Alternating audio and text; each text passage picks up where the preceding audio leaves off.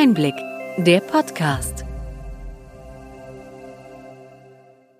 Sie hören den Einblick-Podcast, den Podcast für den tieferen und dennoch knackigen Einblick in die relevanten Ereignisse des Gesundheitswesens der vergangenen Woche vom Gesundheitsmanagement der Berlin Chemie. Heute ist der 10. Februar 2023. Welche Themen standen in dieser Woche im Mittelpunkt? Bundeskanzler Olaf Scholz möchte schnellere Genehmigungsverfahren und die Nutzung von Forschungsdaten in der Medizinbranche ermöglichen, sagte er in Marburg beim Besuch von BioNTech. Der Entwurf für das Gesundheitsdatennutzungsgesetz GDNG wird mit Spannung erwartet, auch wie dieses mit EU-Vorgaben harmonieren wird. Das Bundesinstitut für öffentliche Gesundheit BIöG soll den dritten Pfeiler der Gesundheitsversorgung stärken. Genaue Pläne des Bundesgesundheitsministeriums fehlen noch. Die deutschen Praxen werden digitaler, ein Ergebnis des fünften Praxisbarometer Digitalisierung der KBV, für das 2500 Ärztinnen online befragt wurden.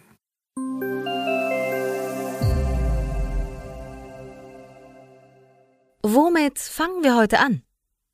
Das neue Deutschland-Tempo soll künftig dafür sorgen, dass Medizinindustrie und Gesundheitswirtschaft Fortschritte machen. Das Versprechen für die Branche stammt von Bundeskanzler Olaf Scholz, der beim Impfstoffhersteller BioNTech in Marburg vorbeischaute. Dort sollen 40 Millionen Euro für die erste unternehmenseigene Herstellungsstätte für Plasmid-DNA investiert werden. In der Vergangenheit musste bei OnTech Plasmid-DNA ein zentrales Ausgangsmaterial für die Herstellung von RNA-basierten Impfstoffen und Therapien von anderen Anbietern zukaufen. BioNTech hatte kürzlich angekündigt, ein englisches auf künstliche Intelligenz spezialisiertes Startup übernehmen und in Cambridge ein Forschungs- und Entwicklungszentrum aufbauen zu wollen. Fachkräftemangel, zunehmende Bürokratie, langsame Prozesse wurden als Begründung für den Schritt benannt kurz die alte Deutschland-Realität. Beim Bau von Pipelines und LNG-Terminals hatte die Bundesregierung gezeigt, dass in Deutschland Vorhaben auch schnell realisiert werden können. Dieses neue Deutschland-Tempo soll nun also auch für den Forschungs- und Wissenschaftsstandort gelingen. Dazu möchte der Bundeskanzler in ganz kurzer Zeit mit vielen sehr konkreten Gesetzesvorhaben beitragen. Wir werden sehen, was sich am Ende durchsetzen wird.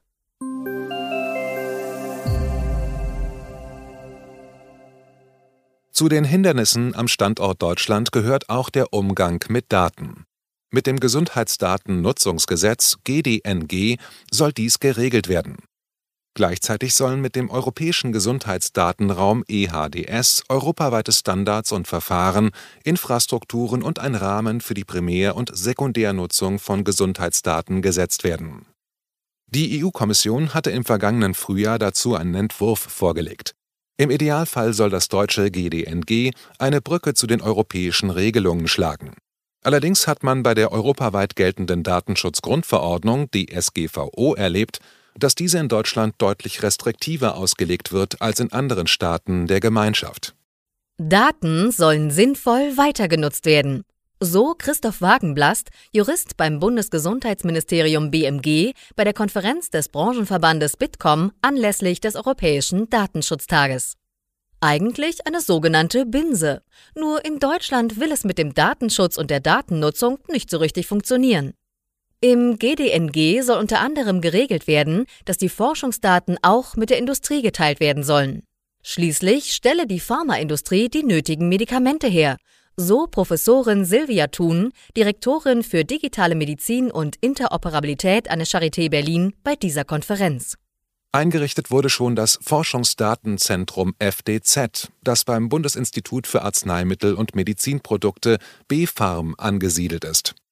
Dieses Zentrum soll die zentrale Anlaufstelle für Forschende sein, so die Deutsche Krankenhausgesellschaft, die den Verordnungsentwurf des europäischen Datenschutzraumes begrüßt. Nötig seien vereinheitlichte Datenschutzgesetze. Derzeit würden unter anderem Landeskrankenhausgesetze die bundesländerübergreifende Forschung erschweren. Diese Probleme haben auch die Datenschutzaufsichtsbehörden des Bundes und der Länder erkannt und sie in ihrer Petersberger Erklärung festgehalten.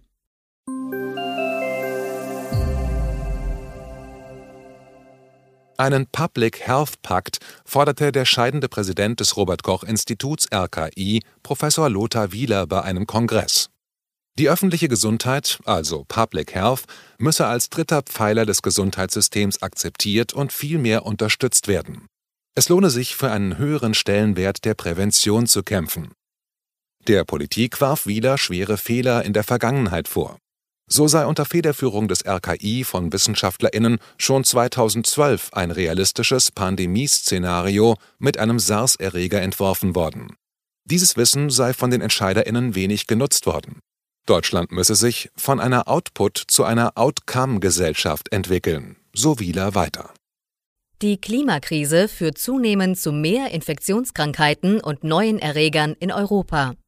Neben der Klimakrise sind auch Mobilität, Globalisierung und Kriege treibende Faktoren für die Aus- und Verbreitung von Krankheitsüberträgern und Erregern. Mit der einst nur in Asien heimischen Tigermücke oder auch neuen Riesenzecken werden sich Wielers NachfolgerInnen beim RKI beschäftigen müssen. Wieler wird ab 1. April beim Hasso-Plattner-Institut in Potsdam Sprecher des neuen Clusters Digital Health. Die Bundesregierung plant ein Bundesinstitut für öffentliche Gesundheit, BIÖG, das die Aktivitäten des Public Health Bereichs bündeln, den öffentlichen Gesundheitsdienst ÖGD vernetzen und die Gesundheitskommunikation des Bundes übernehmen soll. Die Bundeszentrale für gesundheitliche Aufklärung BZGA soll in diesem neuen Institut aufgehen. In der Pandemie sei das BZGA erstaunlich unsichtbar geblieben, so die Kritik der grünen Bundestagsabgeordneten Kirsten Kappert-Gonter. Dabei wäre die gesundheitliche Aufklärung inmitten einer epidemischen Lage von nationaler Tragweite dringend notwendig gewesen. Mit dem neuen BIÖG soll alles besser werden und im Bundesgesundheitsministerium wird daran mit Hochdruck gearbeitet, kann man in der Ärztezeitung lesen. Erste inhaltliche und organisatorische Vorschläge sollen in wenigen Monaten stehen. Im BMG beschäftigt sich mit dem Thema die ausgewiesene Expertin Dr. Ute Teichert, langjährige Vorsitzende des Berufsverbandes der Ärztinnen des öffentlichen Gesundheitsdienstes. Die gesetzlichen Krankenkassen sehen das BIÖG in einer Schlüsselrolle zwischen dem BMG und dem Robert Koch Institut, wobei dem RKI die Rolle als Datenmittelpunkt zufällt. In unserem Einblick-Newsletter werden wir die ersten Stellungnahmen unter anderem vom Bundesverband für Managed Care BMC detailliert vorstellen.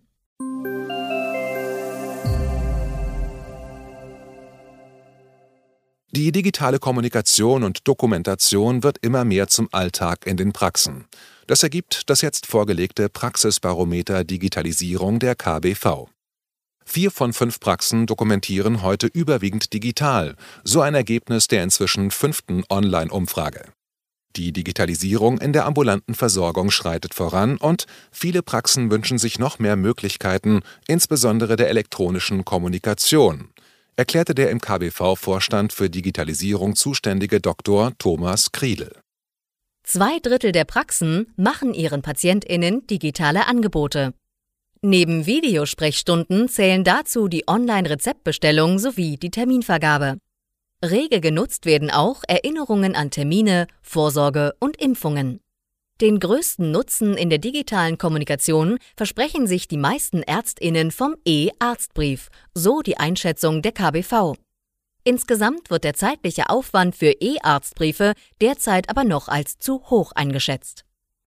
Das IGES-Institut hatte im Herbst 2022 dazu 2500 Ärztinnen und Psychotherapeutinnen online befragt.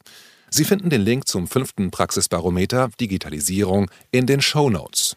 Hier können Sie sich zum aktuellen Stand der Digitalisierung in den Praxen informieren.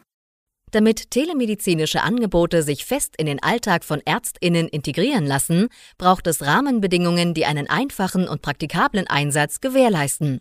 Dazu haben der Berufsverband Deutscher Internistinnen BDI und der Spitzenverband Digitale Gesundheitsversorgung einen gemeinsamen Appell zusammengetragen.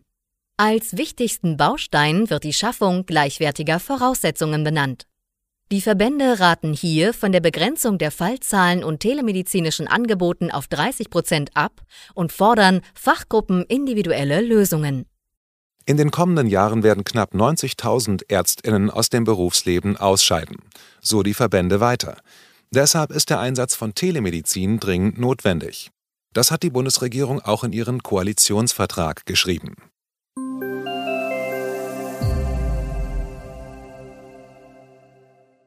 Erfreuliche Zahlen gibt es von den NutzerInnen digitaler Gesundheitsanwendungen DIGA, schreibt Jörn Simon von der Techniker Krankenkasse in der Ärztezeitung. In einer telefonischen Umfrage gaben etwa zwei Drittel der Befragten an, dass eine solche App ihnen geholfen habe, ihre Beschwerden zu lindern. 37 Prozent nutzen die App jeden Tag. Die Krankenkasse hatte bislang knapp 66.000 Anträge zur Nutzung von DIGA von ihren Versicherten erhalten. Knapp die Hälfte davon entfielen auf drei Angebote. Eine App gegen Rückenschmerzen, eine zur Behandlung von Tinnitus sowie eine zur Unterstützung bei Adipositas. Deutschland ist weltweit das erste Land, in dem die Kosten von DIGA von den gesetzlichen Krankenkassen übernommen werden. Inzwischen gibt es 42 DIGA. Langsam kommen die Apps auf Rezept im Alltag der Versorgung an. Hippes Café statt Wartezimmer. Neue Möglichkeiten sollen die Entscheidung für eine eigene Praxis erleichtern. Für Ärztinnen, die sich selbstständig machen wollen, schnüren Dienstleister Pakete. Dazu gehören moderne Einrichtung und weitere All-Inclusive-Angebote. Die Ärztinnen können Praxisinfrastruktur gegen eine monatliche Servicegebühr mieten. In Hamburg können Ärztinnen zwischen einem Teilzeitpaket zwei Tage pro Woche und einem Vollzeitpaket fünf Tage pro Woche im Hub wählen. Enthalten ist bei beiden Paketen ein Facharztzimmer, das Praxismanagement, Personal, ein Terminbuchungs- und Abrechnungssystem sowie das gemeinsame Marketing. Das Vollzeitpaket startet bei 5000 Euro pro Monat und die Gebühren sind unabhängig von den erzielten Umsätzen. Das Angebot ist kein MVZ, bietet aber den selbstständigen BehandlerInnen ähnliche Vorteile.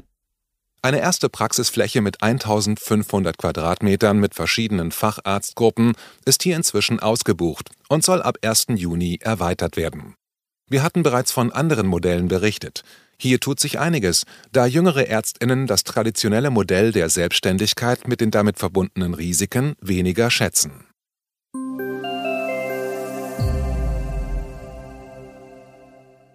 Soweit unser Rückblick. Welche Themen sind wichtig für die kommenden Wochen? Neue Wege sollen bei der Krebsforschung eingeschlagen werden. Bundesforschungsministerin Bettina Stark-Watzinger hatte im Vorfeld des Weltkrebstages neue Förderansätze vorgestellt. Jedes Jahr erkranken 500.000 Menschen neu an Krebs, Tendenz steigend, so die Ministerin. Entscheidend im Kampf gegen den Krebs sei exzellente Forschung. Dazu rief sie eine Grand Challenge aus, um die großen bisher ungelösten Fragen zur Krebsforschung gezielter angehen zu können. Zudem beginnt der Ausbau des Nationalen Zentrums für Tumorerkrankungen, das auf insgesamt sechs Standorte anwachsen soll. Ein Erfolg ist der Durchbruch bei einer Brustkrebsimpfung auf DNA-Basis. Eine solche Impfung zeigte in ersten Tests gute Erfolge. Forschende in den Vereinigten Staaten arbeiten seit 20 Jahren daran, eine Impfung gegen eine bestimmte Form von Brustkrebs zu finden. Beharrlichkeit lohnt sich in jedem Fall. Hat Ihnen die breite und bunte Palette an Nachrichten und Informationen gefallen? Gern können Sie unseren Podcast weiterempfehlen Schreiben Sie uns Ihre Anregungen und Fragen bitte an gesundheitsmanagement at berlin-chemie.de. Sie finden unsere Kontaktdaten auch in den Show Notes. Wir freuen uns, wenn Sie am nächsten Freitag wieder dabei sind beim Einblick-Podcast vom Gesundheitsmanagement der Berlin Chemie.